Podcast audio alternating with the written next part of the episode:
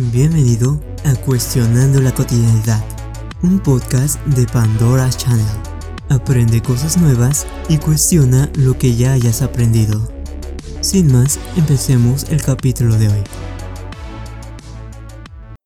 Antes de empezar el capítulo de hoy, quisiera pedir una disculpa, ya que me enfermé durante un tiempo y mi voz sonaba realmente mala. Era un asco, no. Sería un insulto si la subiera así. Pero bueno, afortunadamente ya estoy mejor y eso significa que puedo continuar con el podcast.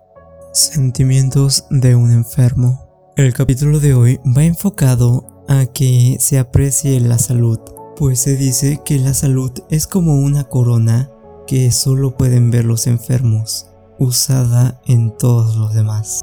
Hace cuatro días me empecé a sentir muy mal. Me sentía débil, al ver una pantalla brillante me dolían los ojos, me dolía la cabeza sin razón alguna e incluso tuve algo de fiebre durante la noche. Y es algo que me di cuenta porque tuve pesadillas en la noche y eran pesadillas bien extrañas. Imagina que estás comiendo en tu casa y que eso te dé miedo. Para acabarla me salió también una afta bucal la cual una afta es eh, una ulceración en la boca, o sea, algo que duele cuando comes, cuando bebes, cuando hablas y también cuando no haces nada. Básicamente duele todo el tiempo y duele bastante. Sin embargo, como cualquier otra persona, también tengo mis obligaciones. Entonces intenté no prestarle mucha atención a cómo me sentía y cumplir con todas ellas, incluso con las que no eran obligaciones, como por ejemplo publicar nuevas cosas en mi página web o grabar algo nuevo en esta plataforma, pero a los pocos minutos que estaba escribiendo o que estaba grabando me sentía fatal.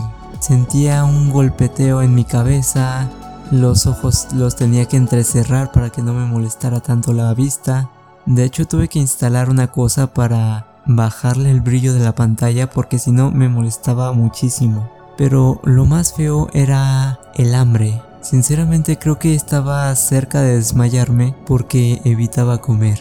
De verdad que prefería casi morirme de hambre a soportar el dolor de la afta, a soportar el dolor de comer. Y evidentemente no comer cuando tienes un sistema inmunológico algo débil no es la idea más inteligente del mundo. Entonces me resigné a descansar. Sin embargo, en un buen momento, el dolor de cabeza se amplificó. Yo creo que porque no estaba intentando hacer otra cosa más que dormir.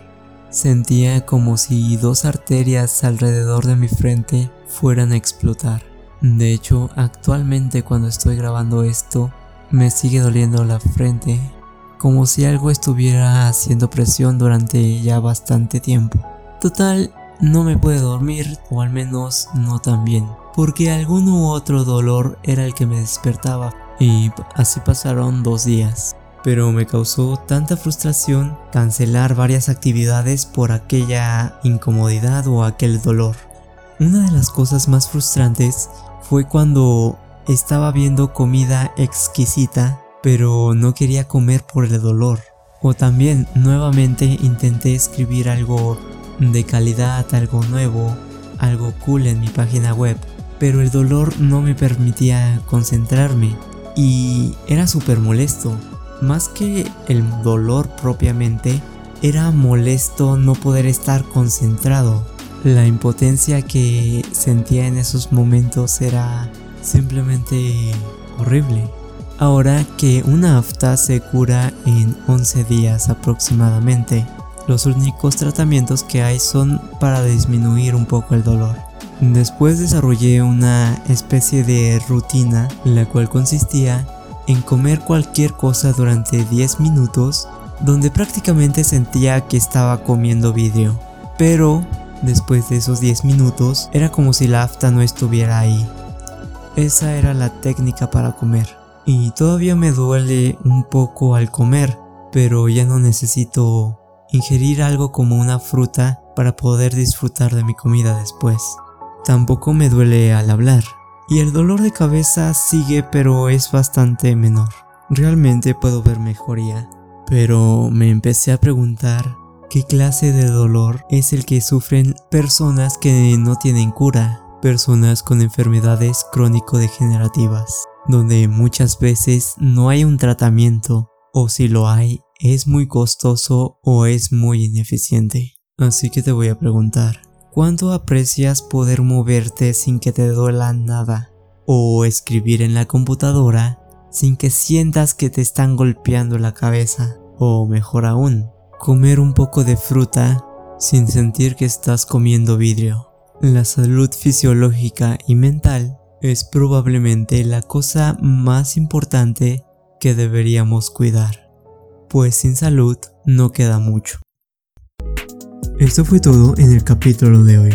Te recuerdo que puedes suscribirte gratuitamente, donde encontrarás nuevo contenido cada dos días. O si lo prefieres, entra a nuestra página web www.pandoraschannel.top con nuevos artículos diarios.